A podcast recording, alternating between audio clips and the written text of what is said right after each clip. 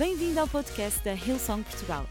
Para ficares a saber tudo sobre a nossa igreja, acede a hillsong.pt ou segue-nos através do Instagram ou Facebook. Podes também ver estas e outras pregações no formato vídeo em youtube.com.br hillsongportugal. Seja bem-vindo a casa. Minha palavra hoje tem talvez o título mais estranho que vocês alguma vez viram. Deixem-me só, permitam-me 5 segundos. Um abraço a toda a gente que está nas nossas localizações a ver-nos.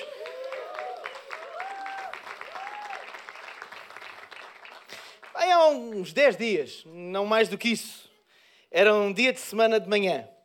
E o meu filho Josué. Ah, estás aqui, filho? O meu filho Josué é uma pessoa muito opinionada no que toca à roupa que veste. Como comprova hoje. Anda cá, filho, anda a mostrar a toda a gente. Ouçam, isto não há nenhuma doutrinação aqui. Ah! Foi a escolha dele hoje de manhã. Isto é verídico. Peço desculpa a toda a gente que apoia outros clubes, mas. Ai, filho. Teu pai acabou de gastar tudo o resto que tinha nas costas. Bom. E o meu filho tem opiniões muito claras acerca da roupa que ele quer vestir todas as manhãs.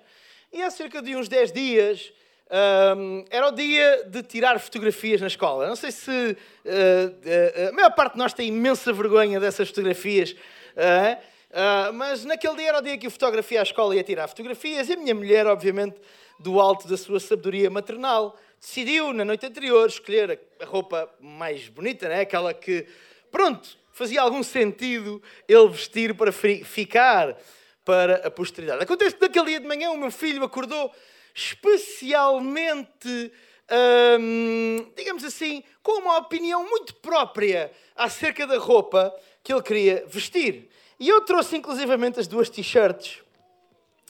E a minha mulher, como sábia que é, obviamente, que deu-lhe a opção de vestir a t-shirt do Mickey, que é, Mickey é talvez o desenho animado favorito de Josué.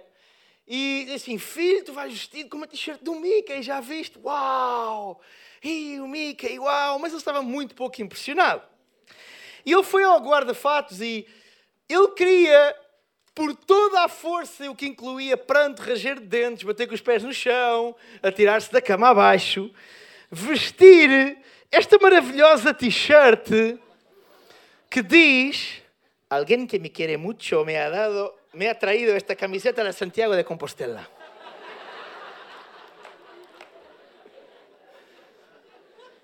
Eu estive a fazer aulas de castelhano só para este pedaço. Bem, obviamente que nem eu nem a minha mulher estávamos com grande vontade que o meu filho tirasse fotografias para a posteridade. A dizer que alguém que é a minha querida muito.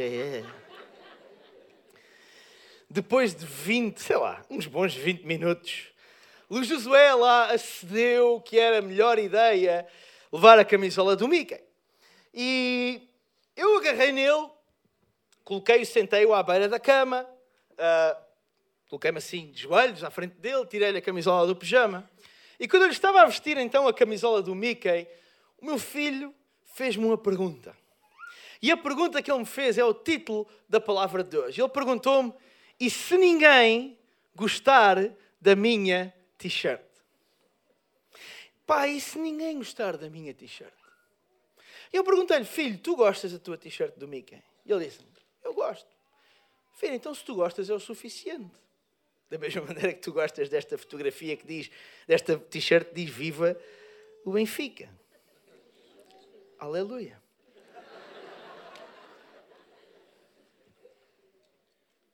Deixa-me contar-vos outra história. Ficou celebrizada num filme que no original se chama Chariots of Fire e que em português se chama Momentos de Glória. Eu sei que no Brasil tem um nome diferente para alguns de vocês brasileiros, não faço ideia porque vocês são muito criativos a dar nomes aos filmes e eu nem vou tentar descobrir qual foi o nome que vocês no Brasil deram. Alguma coisa como Carroças Flamejando.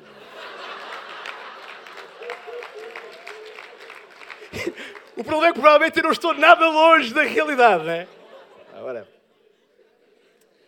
E o, o, o filme uh, Momentos de Glória é sobre um corredor, um velocista escocês, alguns nos anos 20, um grande candidato à vitória nos Jogos de 1924 de Paris, se não estou em erro, e que era o grande candidato à vitória nos 100 metros. E quando saiu o, a escala das corridas para aqueles Jogos Olímpicos, o, o nome dele era Eric Liddell, não confundir com a cadeia de supermercados, ok? Uh, mas o nome dele, a, a, corrida apareceu lá para ser corrida a um domingo. Acontece que o Eric era um cristão convicto e tinha tomado uma decisão na sua vida de não correr ao domingo, porque ele considerava que o domingo era o dia do Senhor, o dia que ele tinha separado para Deus. Eu não, não, não estou aqui a julgar isso, era o entendimento dele, conforme, conforme ele queria. E ele recusou-se a correr os 100 metros, mesmo com todas as pressões que sofreu. Vejam bem, ele sofreu tantas pressões que o príncipe de Gales, aquele que haveria poucos anos depois de se tornar o rei de Inglaterra, pressionou porque queria que ele corresse. Naquela altura, hoje ainda, mas naquela altura os Jogos Olímpicos tinham uma grande carga política. Era muito importante ganhar medalhas e ser o melhor e mostrar que o país, a nação, era melhor. E o Eric recusou todas essas pressões e recusou-se a correr os 100 metros e com isso, obviamente, não correu, não ganhou. Mas o mesmo Eric Liddell decidiu correr os 400 metros nesses mesmos Jogos Olímpicos. Prova em que ele era apenas mais um. Ele muito raramente tinha corrido aquela prova. Não era nem de perto nem de longe o favorito, nem nada que se parecesse. Havia gente muito mais capaz e muito mais treinada para ganhar os 400 metros. E é muito diferente correr 100 metros em sprint do que correr 400 metros. Naquele dia, no dia da corrida dos 400 metros, um dos massagistas da equipa norte-americana, que era a grande rival da equipa da Grã-Bretanha, pela qual corria o Eric Liddell, foi ter com ele e entregou-lhe um pequeno pedaço de papel amachucado na mão. E quando o Eric abriu o papel, viu que estava lá uma passagem da palavra de Deus, da Bíblia, que dizia: Honrarei aqueles que me honram. Nesse mesmo dia, com esse pedaço de papel na mão, o Eric correu os 400 metros e não só ganhou a medalha de ouro, como bateu aquele que era a data o recorde mundial da distância. É fácil agora, a, a, a, depois, nós olharmos para a história do Eric e dizermos: Uau, ele ficou com aquilo que acreditava. Ele agarrou-se àquilo que era a sua crença, àquilo que ele acreditava e que ele acreditava que era a sua identidade. Mas é, muito, é fácil nós vermos antes, mas é, depois, mas é muito difícil nós vermos antes. E é sobre identidade e nós nos agarrarmos àquilo em que nós acreditamos que eu quero falar hoje. E por isso vou trazer uma terceira história. E vocês vão dizer graças a Deus, porque agora sim eu vou trazer a Bíblia. Aleluia. Já estava na hora, Rubem. Estás há 10 minutos a falar e não tinhas mencionado nenhum versículo. Alguns de vocês estavam quase a levantar-se para sair. Eu vi. Por isso é que eu trouxe a Bíblia agora. Mas a história de Daniel é uma história sobre identidade que nos deve inspirar a todos para nós entendermos o que é a nossa identidade e onde é que ela deve estar. No primeiro capítulo do livro de Daniel, a história começa-nos por contar de onde é que vêm os quatro amigos, dos quais Daniel é o mais conhecido e aquele que dá nome ao, ao livro. E em Daniel 1, multimédia, ajudem-me, Daniel 1, no início do versículo 1, conta-nos a história que depois do rei Joaquim ter começado a reinar em Judá, o rei da Babilónia, Nabucodonosor, atacou Jerusalém com os seus exércitos, Deus deu-lhe a vitória sobre Joaquim e antes de regressar à Babilónia, ele saqueou o templo e levou as coisas do templo para a Babilónia, versículo 3. Então mandou Aspenaz, o chefe do pessoal de serviço do Palácio Real, que selecionasse alguns dos jovens judeus que tinham sido trazidos como cativos ou como escravos, mancebos de linhagem real pertencentes à nobreza de Judá, para lhes ensinar a língua dos caldeus e a sua cultura. Disse ele: escolham uns moços fortes, saudáveis, de bela aparência, que sejam instruídos em todos os domínios do saber, com uma boa cultura geral e que dessa forma possam estar preparados para viver no palácio. O rei ordenou que lhes dessem do melhor alimento a comer e do melhor vinho a beber, de tudo aquilo que lhe era servido a ele próprio, ao rei. E isso durante três anos, para que no final desse período de preparação viessem a ser seus conselheiros. Daniel, Ananias, Misael e Azarias foram quatro dos jovens escolhidos de entre todas as tribos de Judá, e o responsável pela sua formação pôs-lhes outros nomes, nomes babilónicos. A saber, a Daniel chamou Beltesazar, a Ananias Sadraque, a Misael, Mesaque e a Azarias chamou Abednego. Está bem? Esta é uma história, toda ela, acerca de identidade. Nós muitas vezes colocamos na nossa vida a questão, noutras formas, obviamente, e se ninguém gostar da minha t-shirt? E se ninguém gostar daquilo que eu sou? E se as pessoas não gostarem daquilo em que eu acredito? E eu creio que por vezes damos demasiada importância a esta pergunta na nossa mente. Todos nós. Porque todos nós, por vezes, vacilamos e perguntamos o que é que os outros acham daquilo em que eu creio. O que é que os outros acham daquilo que é a minha vida. A verdade é que aquilo que nós acreditamos não deve ser sujeito a esta pergunta. Porque aquilo que nós acreditamos é, em primeira análise, a nossa identidade. A nossa crença é a nossa identidade, na medida em que ela tolda e muda toda a forma como nós vemos o mundo e toda a forma como nós nos comportamos.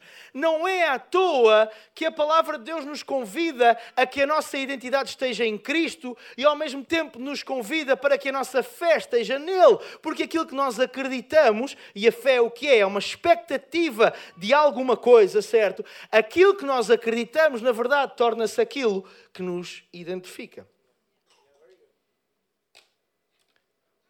Quando nós estamos numa posição em que a nossa identidade é.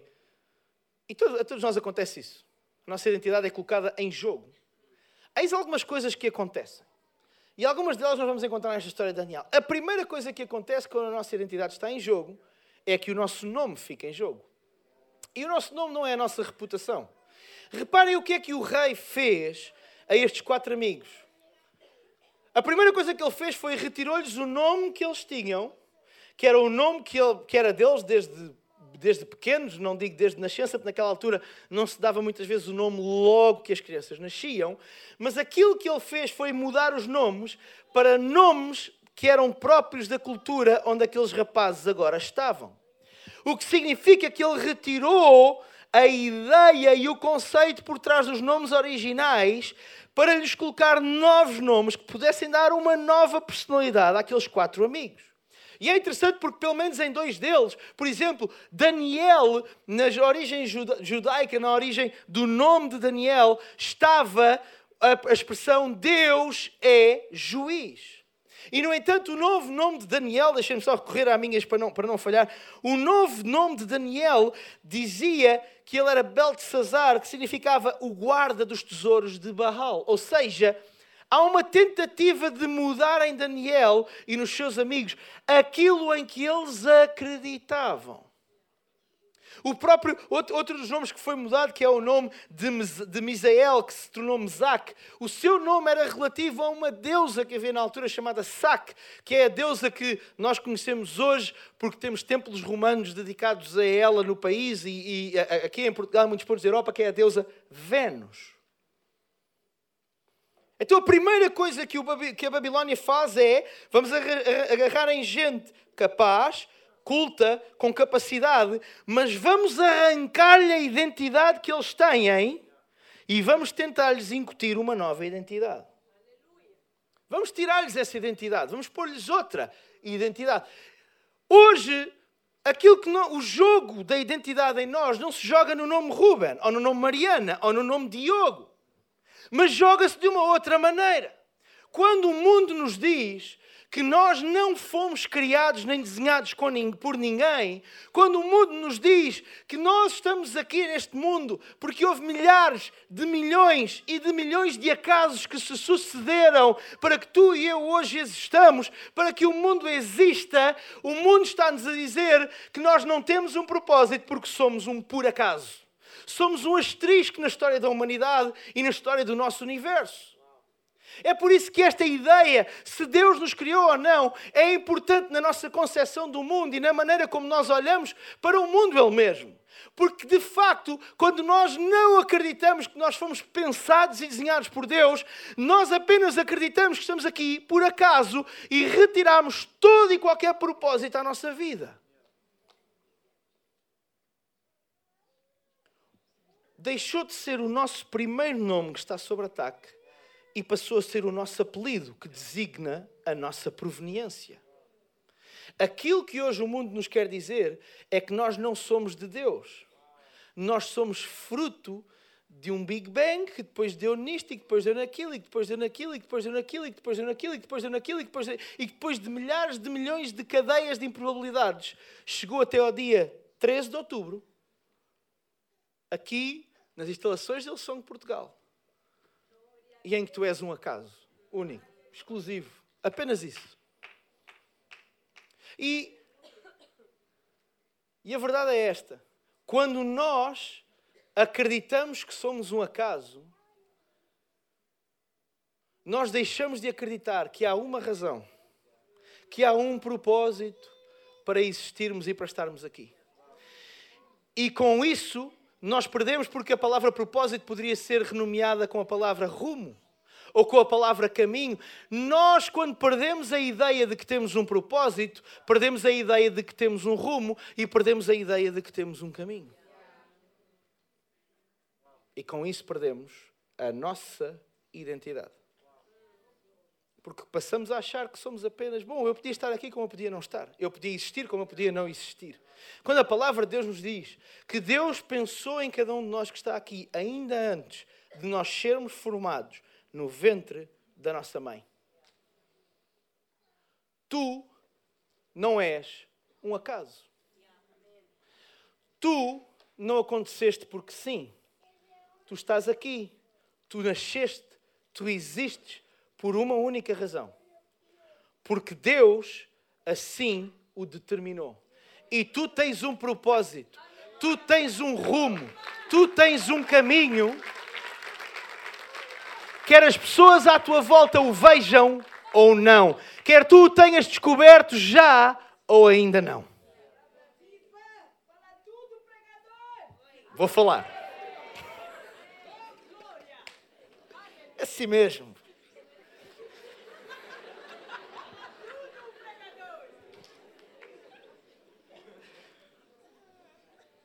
Mas a mudança no nome não é o único ataque à nossa identidade. É uma palavra que nós muitas vezes pensamos nela, configura o segundo ataque à identidade. E esse segundo ataque chama-se pressão. E quando nós pensamos na palavra pressão, nós pensamos nas coisas que correm mal, nas tempestades, nas circunstâncias adversas, na chuva, no vento, aquela pressão que vem nas dificuldades. Mas eu tenho uma notícia para vos dar. A pressão não são apenas as dificuldades. E nós vendemos, entre aspas, a nossa identidade muitas vezes, até nem é pelas dificuldades que a vida nos traz. Agora, há uma pressão, eu vou, eu vou dar este exemplo, já dei na primeira reunião, mas há uma pressão, eu vou-vos dar um exemplo. Quem é que gosta de notas de 50 euros? Quem não levantou o braço, lembrem-se que mentir é pecado e é dos feios.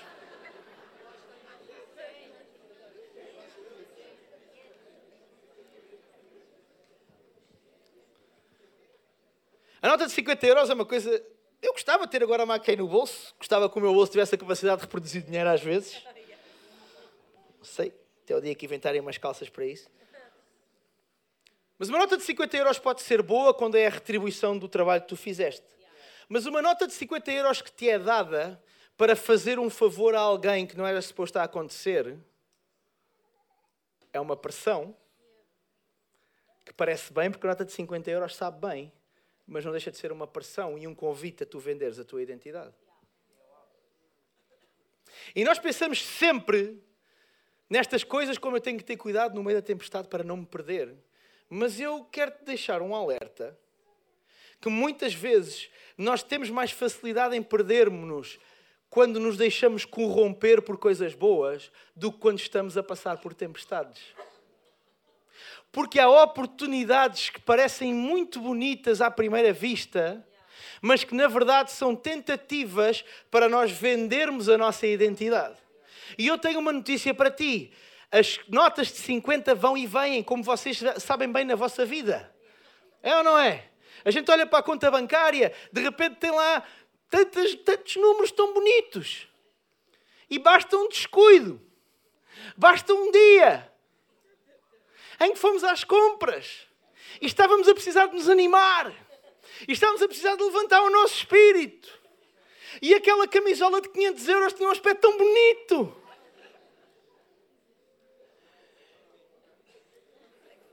Estou a ouvir aqui algumas mulheres e maridos a falarem para o seu cônjuge, a dizer assim: não, não. Tenho uma palavra para vocês que gostam de camisolas de 500 euros: saldos. Agora façam com ela o que quiserem. E tomamos decisões porque nos parecem bem no curto prazo e não conseguimos olhar para lá do imediato, do alívio imediato, do gozo imediato que nos dá. Esquecemos que há médio e longo prazo e depois, quando chega a fatura, nós dizemos assim: ah, e agora o que é que eu vou fazer à minha vida? Agora como é que eu vou conseguir pagar isto? Agora como é que eu vou conseguir, como é que eu vou conseguir fazer a minha vida com mais este gasto, sem, sem este dinheiro que eu gastei estupidamente aqui? Porquê? Porque a pressão à qual nós cedemos muitas vezes não é só a pressão das tempestades. E a pressão que ataca a nossa identidade muitas vezes é uma pressão que vem disfarçada de coisas boas e que nos convida a vender a nossa integridade, as nossas crenças, aquilo que nós achamos que é bom, aquilo que nós sabemos que faz parte do nosso caminho. Convida-nos a vender isso tudo em troca de alguma coisa de curto prazo que vai acontecer nos próximos minutos, ou nas próximas horas, ou até nos próximos dias, mas que depois de passar o efeito traz a fatura e a fatura é cara. Eu estou a falar de prazer, de compras, de dinheiro, de relação familiar, de decisões profissionais, tudo isso. Porque nós temos uma capacidade de olhar para as coisas enquanto seres humanos que muitas vezes não ultrapassa a janela dos poucos dias. E quando tu tomas uma decisão a olhar para uma janela de 3, 4, 5 dias, uma, duas semanas, e não olhas o que é que essa decisão tem, o que é que ela vai fazer nos próximos 3, 6 ou 12 meses, tu tomas uma decisão e depois, quando passas, quando essa decisão acaba, quando o efeito dessa decisão termina, tu ficas com o efeito de teres abdicado da tua identidade e de quem tu és. E tal como nas coisas más, nas tempestades, as coisas boas também vêm e vão. E quando as coisas boas forem, tu és a tua identidade. Tu vais ficar sozinho com a tua identidade. E tu vais poder dizer das duas uma: eu resisti, ou não me vendi. Ou então vais perguntar agora quem é que eu sou. Agora que eu vendi esta parte de quem eu sou, quem é que eu sou no fim desta história? E nós trocamos isto com uma facilidade enorme.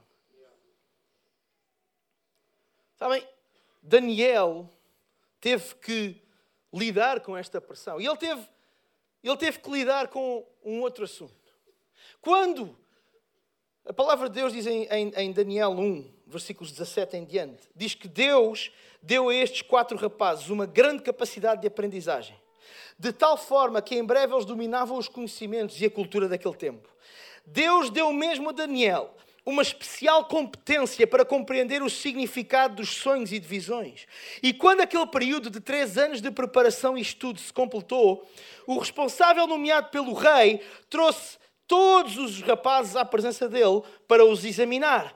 E o rei conversou longamente com cada um deles. Mas eis aqueles que mais impressionaram: Daniel, Ananias, Misael e Azarias. E passaram a ocupar o seu lugar na equipa de conselheiros reais e em todos os assuntos em que se requeria uma informação exata e um parecer inteligente, um monarca achava o juízo destes jovens sempre dez vezes melhor do que todos os outros sábios e cientistas do seu reino. Uma boa definição de sucesso seria: há três anos, estes rapazes eram escravos, foram arrancados do seu povo, foram arrancados da sua, da sua cidade. Três anos depois, eles eram conselheiros do rei.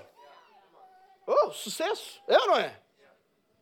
E, e, e, se nós continuarmos a ler, e deixa-me ir aqui a Daniel 2, já no livro, já no, ainda no livro de Daniel, diz que o rei engrandeceu muito Daniel e deu-lhe uma grande quantidade de presentes de alto valor e nomeou o governador de toda a província da Babilónia, assim como chefe de todos os sábios do país.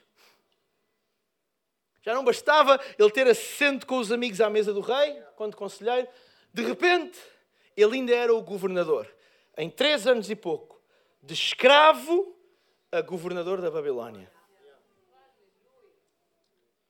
Este Daniel bem-sucedido, abençoado, bem visto aos olhos do rei, é o mesmo Daniel.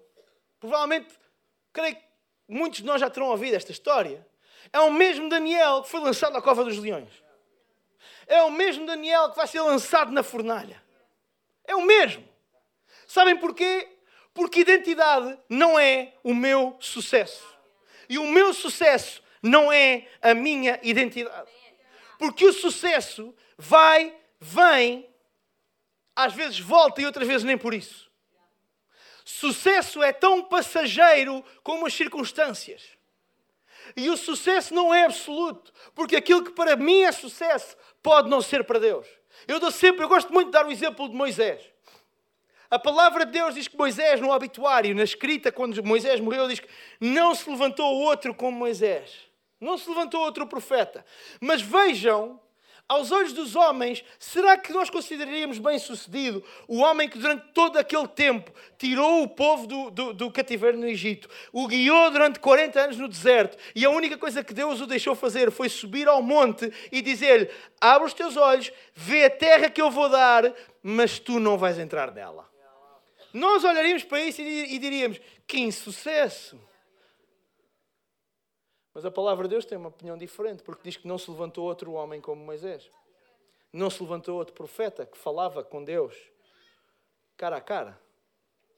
A nossa definição de sucesso nem sempre é a mesma de Deus. Porque a definição que Deus tem do sucesso não é circunstancial. Tu és bem sucedido no meio de qualquer circunstância se tu mantiveres a tua identidade bem vincada se tu souberes quem tu és, se tu souberes aquilo em que acreditas e se tu te firmares nisso, isso é sucesso. Agora, quando as circunstâncias estão a teu favor e correm a teu favor, e tu aproveitas o sucesso para te colocares nele a tua identidade, o que vai acontecer é que tu vais vender a tua identidade para manteres o teu sucesso. E eu tenho uma notícia para ti: tu até podes conseguir evitar durante meia dúzia de dias ou meia dúzia de meses a inevitável queda aos olhos dos homens que sempre está a seguir ao sucesso, mas tu não vais conseguir evitá-la para sempre. Tu até podes ter sido nomeado governador. Tu até podes ser olhado como alguém muito sábio e muito capaz. Mas lembra-te que Daniel aqui em dois era sábio, mas a seguir já estava enfiado numa cova dos leões e já estava enfiado para morrer numa fornalha. E a razão pela qual Daniel fez isso e o seu sucesso durou até ao final da sua vida, ele foi colocado na cova dos leões, ele foi atirado para a fornalha juntamente com os seus amigos. Porquê? Porque não se vendeu e não vendeu aquilo em que acreditava. A nossa identidade não é o nosso sucesso. A nossa identidade é nós encontrarmos a nossa corrida e potenciarmos a nossa chamada. Agora escuta bem. Encontrar a corrida é uma coisa. E eu acredito que muitos de nós estamos aqui sentados, ainda estamos à procura da nossa corrida. Agora, se tu estás à procura da tua chamada, eu quero já colocar aqui um asterisco, porque eu quero que tu olhes disto, para isto da maneira como Deus olha. A minha e a tua chamada é igual, nós temos a mesma chamada, todos. A nossa corrida pode ser diferente. O nosso rumo pode ser diferente e o método pode ser diferente, porque a uns Deus deu para isto, a outros Deus deu para aquilo. Agora a chamada é igual e a chamada que nós temos na nossa vida foi aquela que Jesus nos deixou antes de ascender aos céus, que é ir por todo o mundo e pregar o Evangelho a toda a criatura. Essa é a nossa chamada. Essa é a nossa comissão. Agora, Deus escolheu uns para serem pastores e fazerem isso. Deus escolheu outros para serem médicos e fazerem isso. Deus escolheu outros para serem jogadores de futebol e fazerem isso. Deus escolheu outros para serem engenheiros e fazerem isso. Deus escolheu outros para serem influentes no seu bairro, na sua família, na sua escola, no seu trabalho e fazerem isso. Tu podes estar à procura da tua corrida. Como é que eu vou conseguir chegar à minha chamada? Mas a tua chamada está à tua frente, só tens que a abraçar. É o que tu estás a fazer no lugar em que estás agora. Como é que tu cumpres a grande comissão? Como é que tu fazes esta coisa de levar o Evangelho a toda a gente que está à minha volta? Levar a palavra de Deus a toda a gente que está à minha volta? Essa é a tua chamada. Não importa aquilo que tu tens para fazer, não importa se tu tens uma ideia para trabalhar na igreja ou para pregar a palavra, ou se tu és competente na tua área ou onde tu estás a trabalhar, não importa. A pergunta que tu deves fazer é como é que aquilo que eu estou a fazer pode responder à chamada que Deus me deu.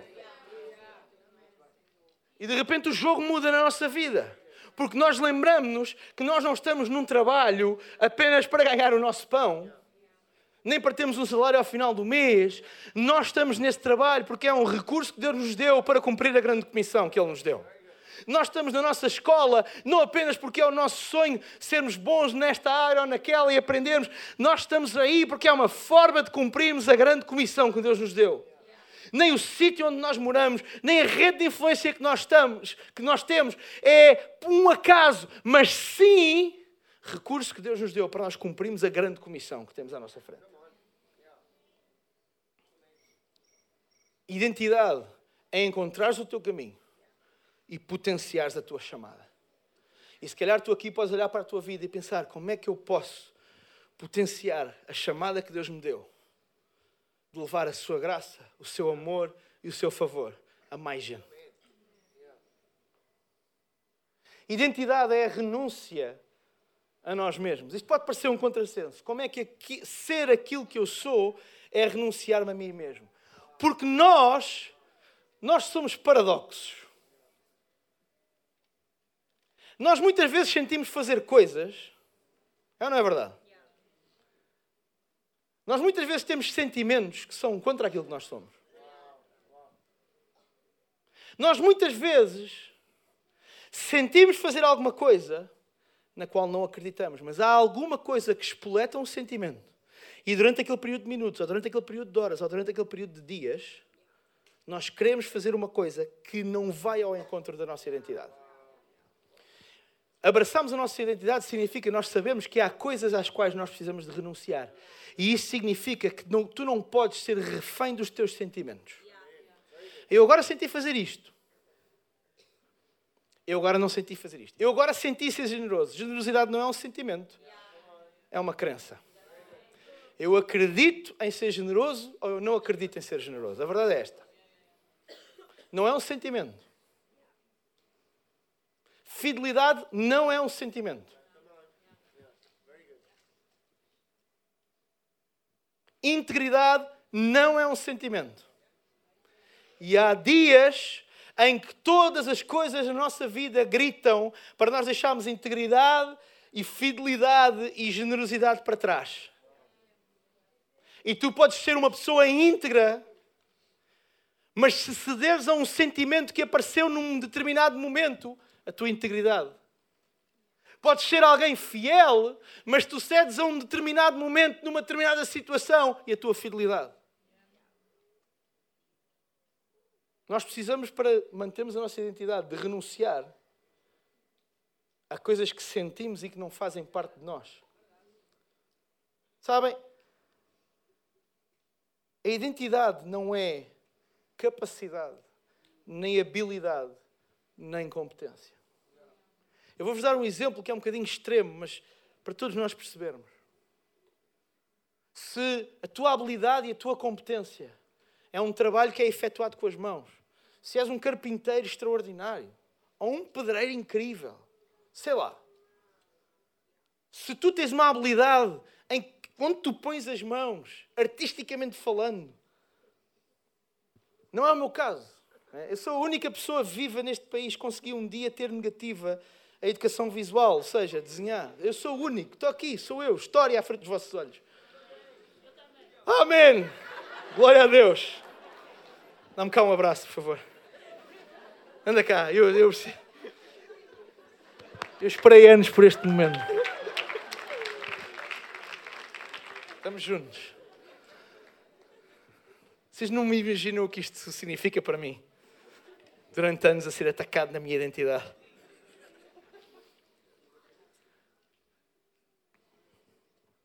Mas tu tens uma grande capacidade. Eu dei este exemplo, mas um carpinteiro, cujo trabalho é feito com as suas mãos. E se um dia, e Deus te livre disso se é o teu caso, e Deus nos livra qualquer um de nós de um acidente, mas se um dia tu tens um acidente e tu, tu perdes a mobilidade na tua mão, a capacidade de fazer os movimentos mais precisos, se a tua identidade está nisso, no dia em que tu perdes uma parte do teu corpo, a tua identidade também vai-se embora. Tu até podes ser. É por isso que eu, que eu fico às vezes um pouco assustado quando eu vejo que pessoas colocam a sua identidade naquela que é a sua habilidade, naquele que é o seu dom e a sua competência. Porque o dom um dia pode falhar. O dom um dia pode acabar e a tua identidade está onde? Se a tua identidade está na competência, no dom, na habilidade, se a algum momento, olha, nem que seja porque os anos estão, estão a, a, e, a, e a vista começa a ficar turva e as mãos começam a não conseguir fazer exatamente aquilo que faziam aos 20 anos, nem aos 30 anos, e se tu olhas assim, bom, eu não estou, agora quem é que eu sou? Porque a tua identidade está na tua competência, mas a nossa identidade não está na nossa competência. A nossa identidade não está na nossa habilidade. Não é aí que está a nossa identidade. Sabem, se identidade estivesse em habilidade e competência, o, o, o, que, está, o que está em Daniel, nos versículos, deixa-me deixa ler aqui versículo 16, 17, multimédia, por favor, ajudem. Em Daniel 3, se eles tivessem a sua identidade na sua habilidade, estes versículos não existiam. Porque quando eles viraram para o rei Nabucodonosor, e a história é simples, o rei era um egocêntrico de primeira. Se vocês lerem Daniel, Nabucodonosor era um grande egocêntrico. E a determinada altura ele mandou construir uma estátua e ordenou a que toda a gente da Babilónia se curvasse perante a estátua. E eles, os quatro, não se curvaram. Eles, os quatro, disseram, não se curvaram. E Nabucodonosor deu-lhes mais uma oportunidade. Chamou toda a gente, mandou toda a gente curvar-se e disse: Vocês têm uma oportunidade, curvem-se agora. E eles não se curvaram novamente.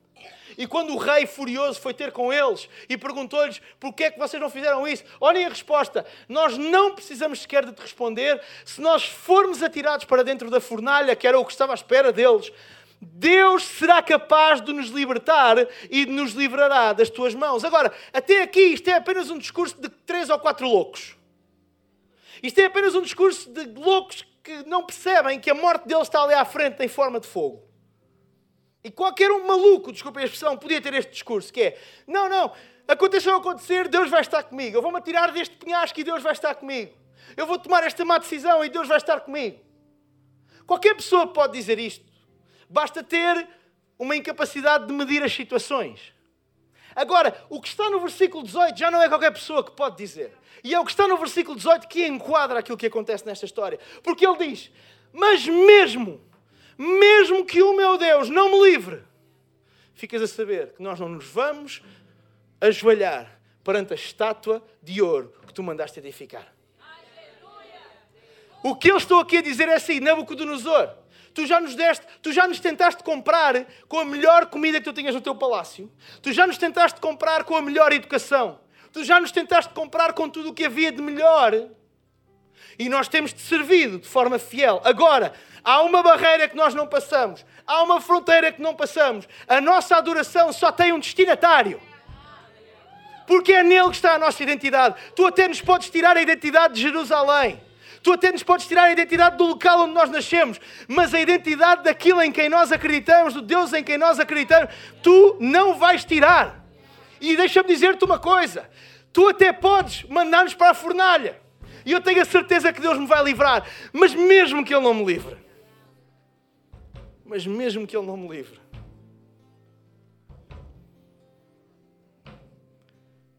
sabem, a identidade é em quem nós estamos.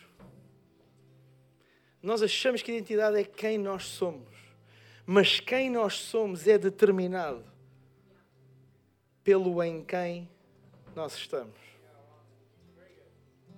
Onde é que os teus pés estão firmados? E como é que tu sabes isso? Eu tenho uma ideia para ti. Em que é que tu acreditas? Porque aquilo em que tu acreditas determina onde é que tu tens os teus pés firmados. Aquilo que é aquilo que tu acreditas é o que mostra se é verdadeiro aquilo que tu dizes acreditar ou não. E eu tenho três, três passos simples, poderosos, para tu entenderes melhor a tua identidade. Um, pergunta-te em que é que eu acredito? Em que é que eu acredito? Qual é a tua crença? Quem é que tu acreditas que Deus é? Porque tu podes acreditar em Deus e não ter nenhum relacionamento com Ele. Tu podes acreditar em Deus e num Deus que está longe, fora, completamente fora do teu domínio, completamente fora da tua vida. Tu até podes acreditar que Ele existe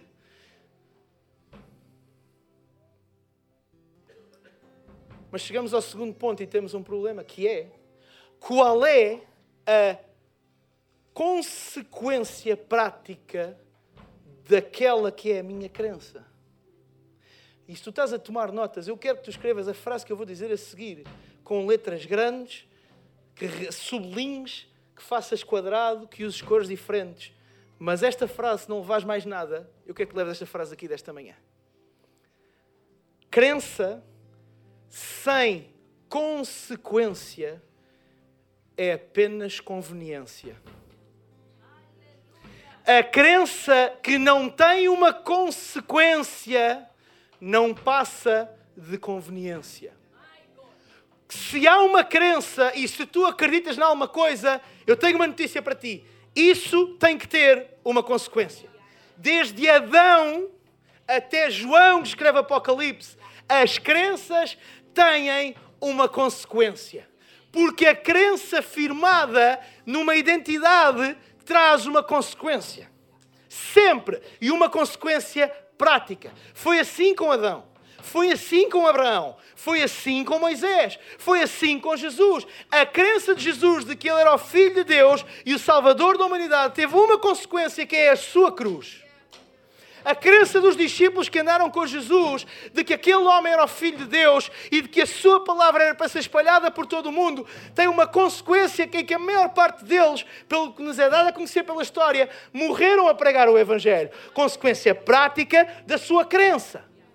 Eu não estou a dizer que tu vais ter que dar a tua vida literalmente embora haja pessoas no nosso mundo que o fazem, o que eu estou a dizer é que se a tua crença não tem uma consequência prática, então na verdade tu não acreditas, tu apenas tens uma crença que é uma conveniência.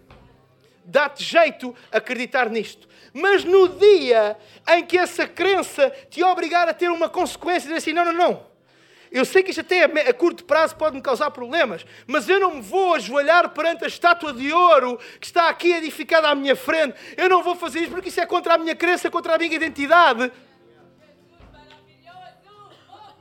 Então tu tens uma decisão a tomar.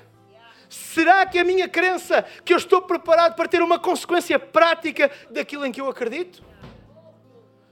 E nós irmos a um nível de fé bem mais superior, porque nós, eu contra mim falo, eu por vezes debato-me com esta parte. Quando aquilo em que eu acredito tem uma consequência à minha espera. Quando eu oro e digo assim, espera, mas se eu digo que é isto em que eu acredito, a minha popularidade vai descer. Se eu digo que é isto em que eu acredito, as pessoas vão olhar para mim de lado. E até pode ser verdade no curto prazo. Mas tu não vais deixar marca na vida de ninguém se a tua crença for igual a uma enguia. E, e, e num momento vai para a esquerda e no outro momento vai para a direita. E num momento vai para cima e no outro momento vai para baixo. Isto é aquilo em que eu acredito. Isto é aquilo que eu sou. De outra forma, a nossa crença é apenas alguma coisa conveniente. E em terceiro lugar, nós precisamos desenvolver um espírito indisponível para abdicar das consequências um espírito que está indisponível. Estes homens estavam indisponíveis para abdicar da consequência de irem para a fornalha. E é por isso que eles dizem, meus amigos, reizinho, se tu nos atirares para a fornalha, Deus vai nos livrar. Mas, mesmo que Ele não nos livre, nós estamos indisponíveis para fazer o que tu estás a dizer. Mesmo que Ele não nos livre, nós não estamos disponíveis para mudar a nossa identidade e a nossa crença e trocar o nosso Deus por um Deus qualquer. Não estamos disponíveis para isso. E nós precisamos desenvolver um espírito de indisponibilidade. Estou a falar. Nós precisamos de desenvolver uma indisponibilidade total para abdicar das consequências. É isto que eu vou ter que fazer, é isto que eu vou fazer. Se é preciso dizer aquilo em que eu acredito, eu vou dizer aquilo em que eu acredito. Agora, eu não vou abdicar só porque me dá jeito. Eu não vou abdicar do que eu creio da minha entidade só por causa da minha conveniência. É isto que eu creio, é neste Deus que eu creio, é nesta vida que eu creio, é neste propósito que eu creio e é nele que eu vou caminhar, seja popular ou não, seja bem visto ou não. E se ninguém gostar da minha t-shirt, eu não quero saber, porque eu gosto e eu acredito no que está aqui escrito. Eu acredito no que está aqui escrito. E eu quero que todo o mundo veja que esta é a minha crença, que esta é a minha identidade. Eu não estou firmado neste mundo, eu não estou firmado no sistema deste mundo, eu estou firmado no meu Deus, no propósito que Ele me deu, no caminho que Ele me deu. E eu estou aqui para cumprir aquilo que Deus me deu para fazer: ir por todo o mundo, levar a mensagem mais incrível da humanidade a todo aquele. Amém. Vamos ficar de pé. Eu vou gastar mais três minutos. Eu pedi que não haja movimento agora durante alguns. Durante este tempo, por favor. É quando a nossa crença ganha consequência que as pessoas veem Jesus em nós. É quando a nossa crença ganha consequência que as pessoas veem o poder de Deus. O poder de Jesus tornou-se efetivo no momento em que ele abraçou a consequência que era a sua cruz. É por isso que nós olhamos para a cruz nós sabemos que a salvação vem de Cristo, mas que a salvação em Cristo tornou-se prática na consequência chamada cruz que Jesus decidiu abraçar. E é no momento em que abraçamos essa consequência que pode ser dura a curto prazo, mas que traz sucesso divinamente falando no longo prazo da nossa vida.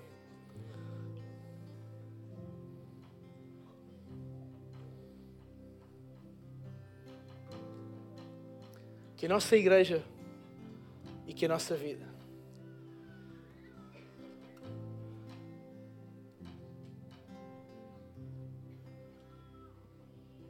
que nós sejamos pessoas que estão-se nas tintas para o que é que as outras pessoas acham do que nós temos vestido.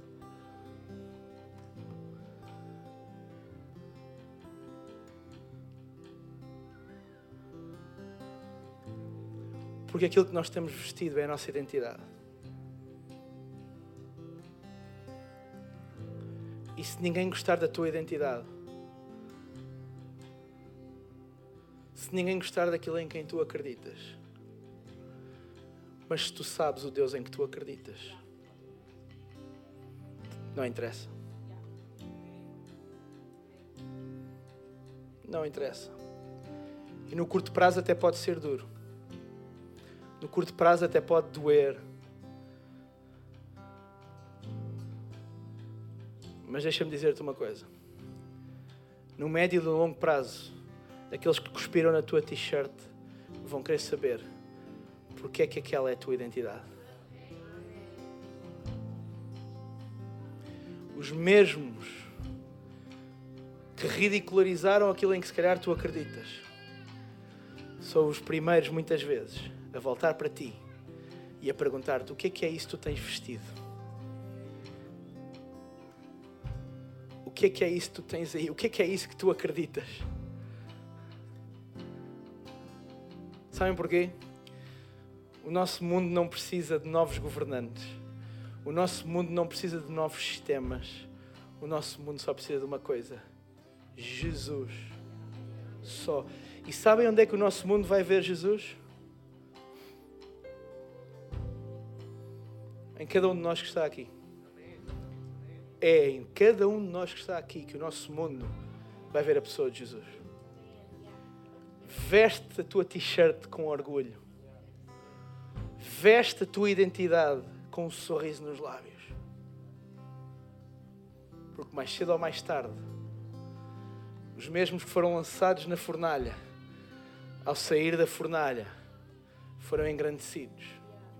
Aliás, a palavra de Deus diz que quando o rei Dario foi tirar Daniel da cova dos leões, e Daniel disse: É verdade, o meu Deus fechou a boca dos leões. Dario colocou ele fez o seguinte: ele decretou que toda a gente na Babilónia devia adorar e honrar o Deus de Daniel. O mesmo Deus que 24 horas antes supostamente tinha sido responsável por ele ter sido atirado para uma cova dos leões. Se tu estás aqui neste lugar, eu vou pedir a todos para fecharmos os nossos olhos, para não haver distração. Se estás aqui neste lugar e nunca tomaste a decisão de seguir Jesus, tu se calhar até acreditas em Deus, tu se calhar até acreditas que Deus existe, mas deixa-me dizer-te porque é importante acreditar em Jesus. Quando tu acreditas em Cristo, tu acreditas que Deus se tornou homem e habitou nesta terra por mim e por tua causa para nos dar um futuro e uma esperança. Que Deus não está longe e inacessível, mas que está aqui ao alcance de cada um de nós. E se tu nunca tomaste a decisão de o seguir, ou se tendo tomado essa decisão alguns no caminho, tu hoje, por alguma razão, olhas para a tua vida e vês que estás afastado e hoje tu queres tomar a decisão de voltar para Ele, eis o que eu vou fazer. Daqui a poucos segundos eu vou contar até três. Quando eu disser três, eu vou te convidar a levantares o teu braço e no lugar onde tu estás, eu vou orar contigo e por ti, para que haja salvação hoje na tua vida, aí mesmo no lugar onde tu estás. Um, Deus ama-te. E Ele ama tanto que Ele deu o seu único filho, o melhor que Ele tinha. Dois, para que tu não vivas a tua vida sozinho, mas porque tu tenhas um propósito, um futuro e uma esperança. Três, levanta o teu braço agora mesmo se queres tomar esta decisão. Amém. Eu estou a ver muitos braços. Levanta o teu braço bem alto. Levanta o teu braço bem alto. Bem alto.